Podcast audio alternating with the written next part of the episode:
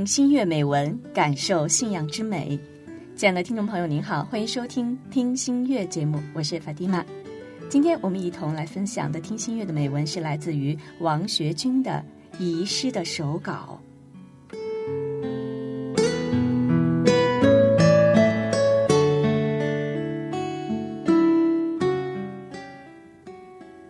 我十七岁的时候开始视书如命，那时刚学会读书，知识的诱惑使我几近疯狂。家乡是真正的穷乡僻壤，我是个贫穷的放羊娃，而书在这个黄土深埋的世界却是真正的奢侈品。为了有书读，我下定决心一定要去拜访村里所有可能有书的人家，不管遇到多大的困难，也要套出珍藏着的书来。那是一个风沙漫天的春天，一个地痞来村子里渡难，我通过其外甥借来了他的一大包书，拿到书后我乐坏了，迫不及待的就一本一本的翻开了，一本小册子在我翻一本厚书的时候从中掉了出来，这是一个书名致询问真主在哪里的人们的小书，好奇不已。书的主人是个臭名卓著的坏蛋，他的一包书全是武侠小说，竟然藏着一本有关教门的小书。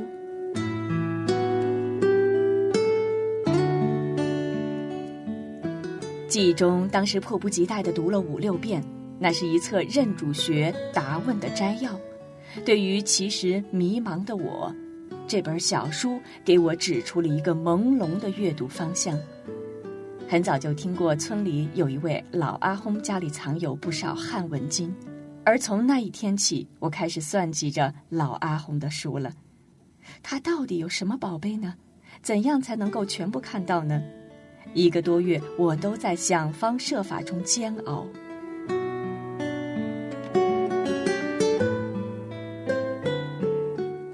偶尔从书中读到这样一则传说。圣门弟子中的贤者伊本阿巴斯，先知逝世时只有十五岁。为了能学到先知留下的知识，他时常徘徊在那些德高望重的老圣门弟子的家门前。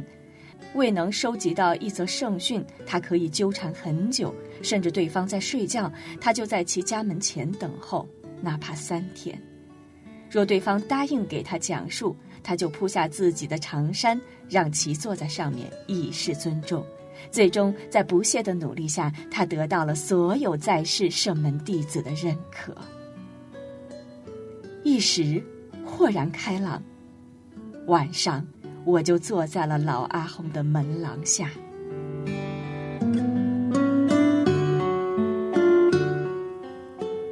老阿訇在路边开一间小杂货铺。此时屋子黑着，不远处的清真寺正灯火通明，看来是寺里礼拜去了。等了一小会儿，寺里的灯灭了，巷道里就有了绰绰人影。老人孤独地走来，回答了我的问题，就开门请我进家门。没有想到他不认识我，我只好自报家门。他有些惊讶地看着我，看到他好奇，我抓住了机会向他详细的说明了来意。出乎意外的是，老阿訇热情地接待了我，并高兴地答应我，我可以读他家藏的所有书，条件只是绝不能损坏了这些宝贝。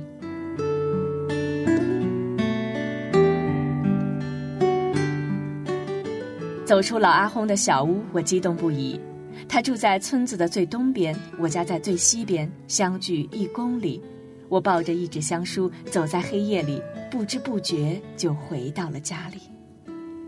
真没有想到，老阿訇的藏书会这样丰富。虽然宗教内容占绝大多数，但都是今天看来特别珍贵、重要的书，而且其中还有一定比例的文学和语言以及革命类的书。那个时候的我是多么痴迷啊！春天过去了，夏天过去了。深秋又来到了，我深陷阅读，而几乎没有感觉到时间的悄悄推移。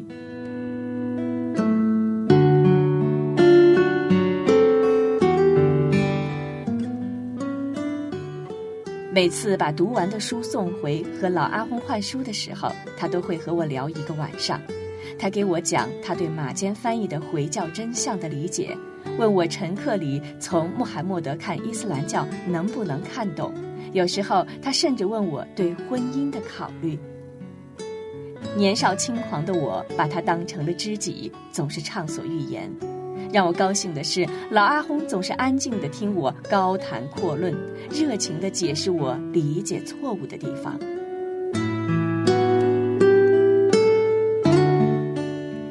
幸福的时光就这样两年匆匆而过。那年深秋，国家开始搞封山禁牧，年景又旱，所有养羊人都面临着失业、重新择业的威胁。整个秋天，父亲总是和我商议我家该怎么办，商议拖延了很长时间。冬天来了，封山开始了，出去放羊的人被狠狠的罚款，有的羊只还被没收，羊群被堵在圈里，望着草原，没有了出路。只有卖了羊群结婚了，不然我近十年的劳动会被消磨殆尽了。仓促的事情，忙碌不堪。那个冬天，我几乎在慌乱中度过。结婚后，没有了羊群，我开始种田。从此，生活的轨迹改变了。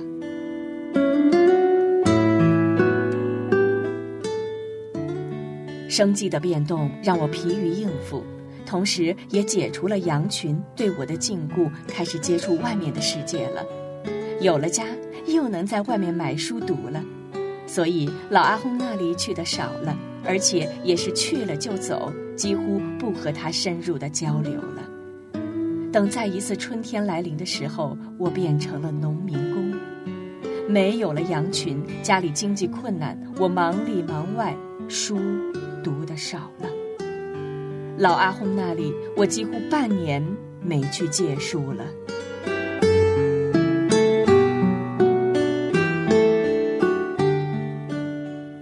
一个初秋的下午，我拖着疲惫的身躯打工回到家里，和一个多月没有见面的父亲聊天。他突然对我说：“你把事情办得很糟哦。”突然的谴责让我迷惑。那是父亲脾气暴躁，看他有气，我不敢发问。努哈阿訇最近来家里了，父亲严肃地说。你曾跟他借书两年，为啥不让我知道？我从来都是隐藏自己对知识的热爱的，没想到父亲还是知道了。老阿訇很喜欢你呀，父亲的口气和蔼了许多。但是你很长时间没有去看他，他伤心，真是惭愧呀。他想见你，就来家里了，你却恰好出门了。他抱怨说：“我们家看不起他呢。”父亲一脸的严肃看着我。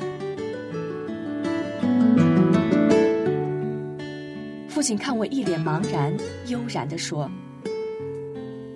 他说，刚开始他对你好，是因为他认为你是看上他女儿了。”可是他等了很久，又问了你，你却没有答复他。父亲严肃的看着我：“你去探望他吧，看不上人家的女儿，也不能不理人嘛。”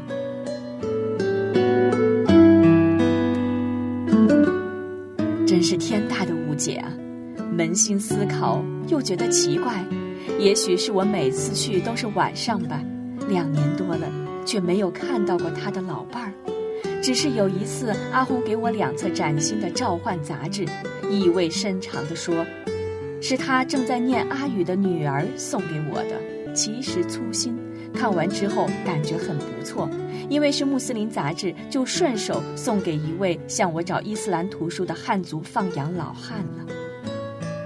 真是从来没有见过阿红的女儿，也没有和自己联系在一起想过呀。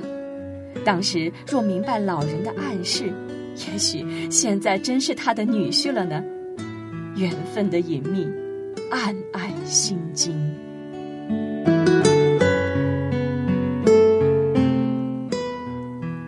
那是个初秋的午后，我怀着复杂的心情走进了老阿訇路边的杂货铺。正埋首读经的他，看到我喜出望外，他竟然亲自为我泡茶。按家乡的辈分，我是晚辈，而他却待我如兄弟。他开口就宣布，他有重要的事情和我谈。至今想起老人矮小和枯瘦的身影，令人心碎。那天，他给我讲起了他的满拉生涯，和他对家乡教门传统的了解。从清朝末年讲到解放，讲到他的时代。我叹服的是，他对遥远的满拉生涯的深切怀念，对川流不息的念经人传统的了如指掌，并且充满了对他前后同行的深情和尊重。当讲到解放以后的经历，他的表情一下显得黯然失色。他说道：“我二十岁的时候遭遇了文化大革命，当时清真寺里有四个满拉，老师傅被打倒了，我们都年轻气盛，其中三个参加了红卫兵，只有一个经验的差，为人老实的下地劳动去了。”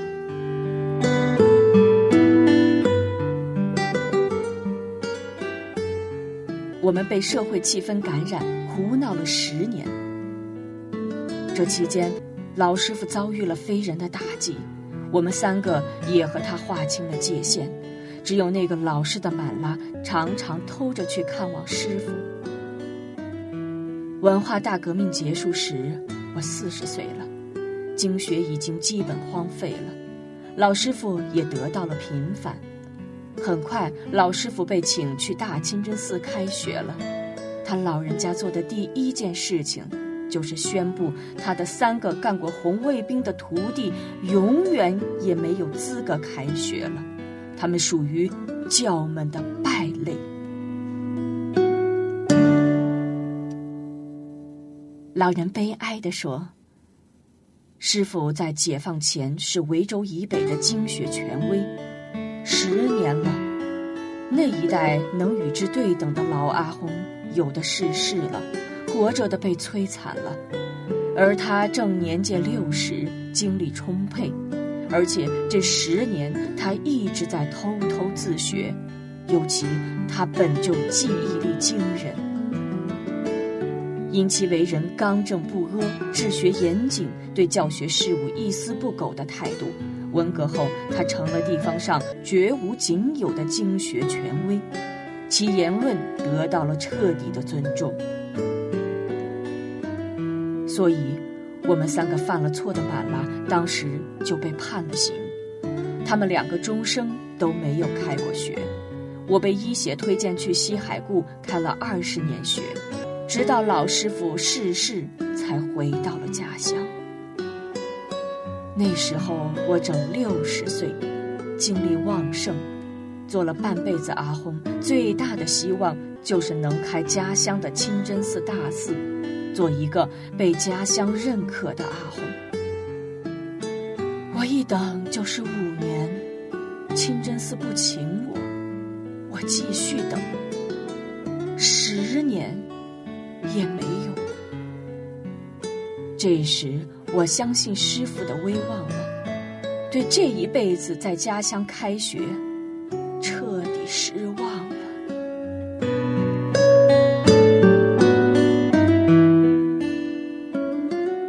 时，不远处的清真寺传来了宣礼的声音。老阿訇不让我回家，说他礼拜回来，他有事情要给我说。我和他第一次一起去寺里礼拜。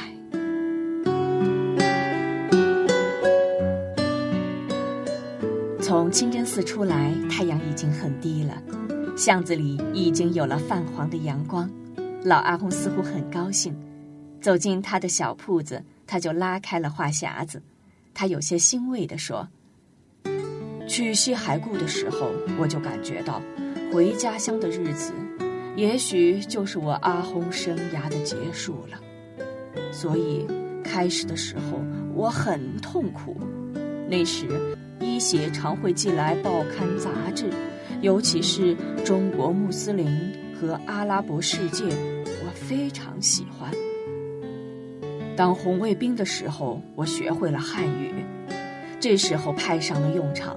其实那时候我已经感觉到荒废了十年，我讲解经典已经很吃力了，而且再学习阿拉伯语，自己也已精力不足了，所以我只能每天晚上下苦功，慢慢的啃了。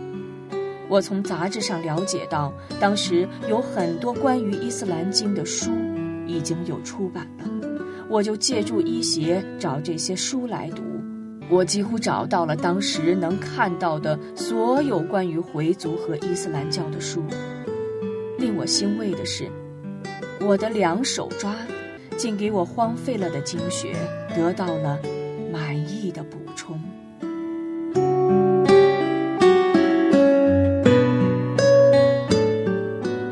老阿轰缓了缓气，平静地说：“在我等待开学的前五年，我就在想，若以后没有学开，就没有满拉教了。那么，我学了一身的儿铃，该怎么办呢？等死了，带到坟墓里去吗？我这样拷问了自己十年了。”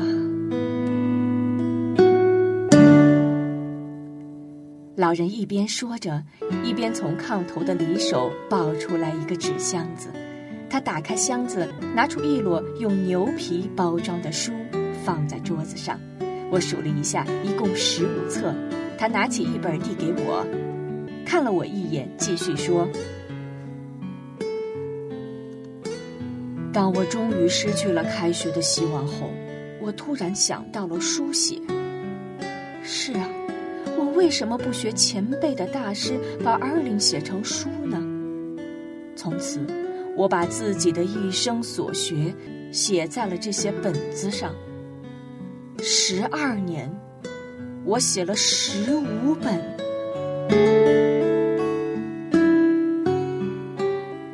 真是惊心动魄的故事啊！我详细的端详手里的册子，有二百八十页书左右厚。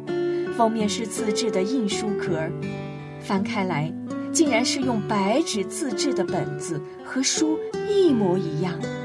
第一页空白，第二页干净的纸张上方用阿拉伯语写着书名，下面写着《教义手册》，纸底写着二零零二年，肯定是书写年月了。翻开正页的内容，用蓝色墨水写的钢笔字，字体斜着，很整齐。引用经典的地方，用红色墨水写着阿拉伯语原文，阿文娟秀美观，书法非常漂亮。阿轰对我笑了笑，有些不好意思地说：“两个月前我完成了书写，就想去找你。”想让你帮我看看文字表达是否通顺，可是当时你不在家。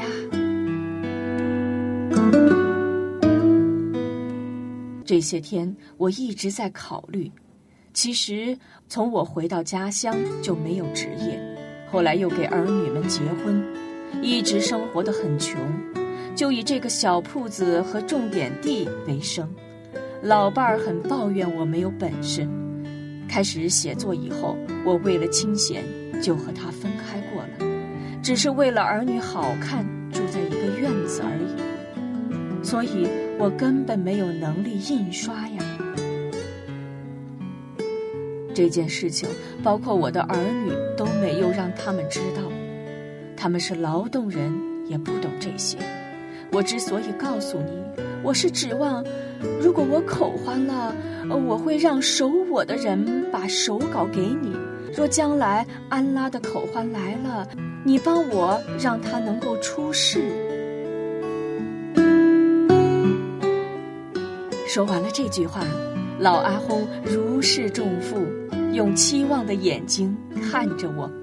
我心情沉重的念了一句：“印是安拉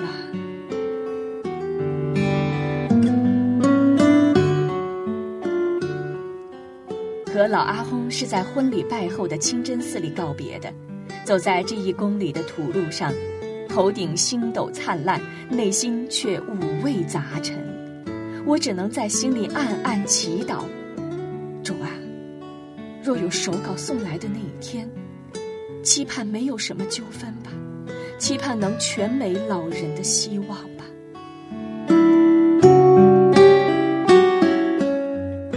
那年冬天，我和几个朋友到内蒙打工去了。直到过年的时候回到家里，那天清晨，父亲和父亲去故乡上坟，初升的朝阳把对面的山坡和荒废的村落照得明亮如洗。走进坟院不远，父亲指着一个新坟对我说：“这是努哈阿訇的坟。”我一时心惊，短短两个月，老人已经去了另一个世界。一时心里隐隐的疼痛。回来的路上，我问父亲：“他的后辈没有送什么给我吗？”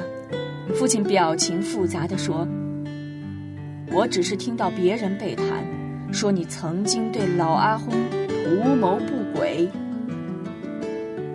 回到家里。我赶紧给在老阿訇厂里拜的那个清真寺开学的妹夫打电话，告诉了他详细情况，拜托他打问手稿的下落。妹夫答应我，他会尽快去拜访老阿訇的儿子们，让我等十天。一周后，妹夫来找我，他说：“我拜访了老阿訇的儿子们，他们都说不知道老人有手稿的事情。”没办法，我又访问了他的孙子们，他们说老人让把所有的经舍散了，只剩下这一本了。至于手稿，没听说过。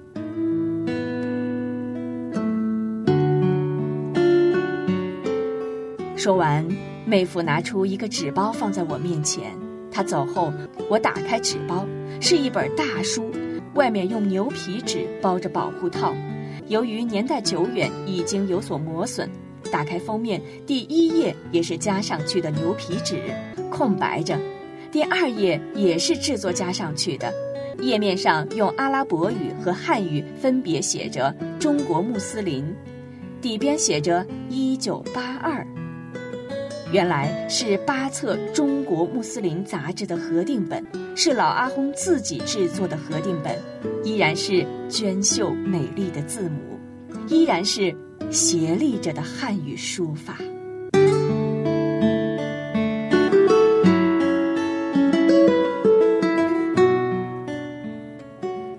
只是不知道这手机后面的痛苦与积累，和那颗殷殷之心，那一生的心血去了哪里？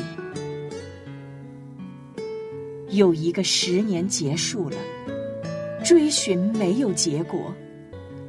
心里的伤痛，斑痕累累。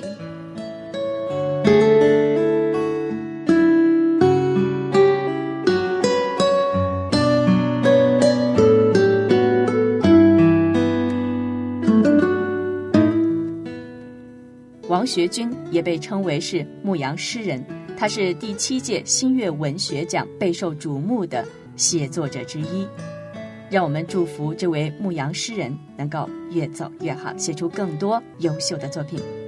好，各位亲爱的听众朋友，今天的听心月节目到这里就结束，感谢您的聆听，希望您继续关注一生一世微信平台。伊莎拉，我们下期再会。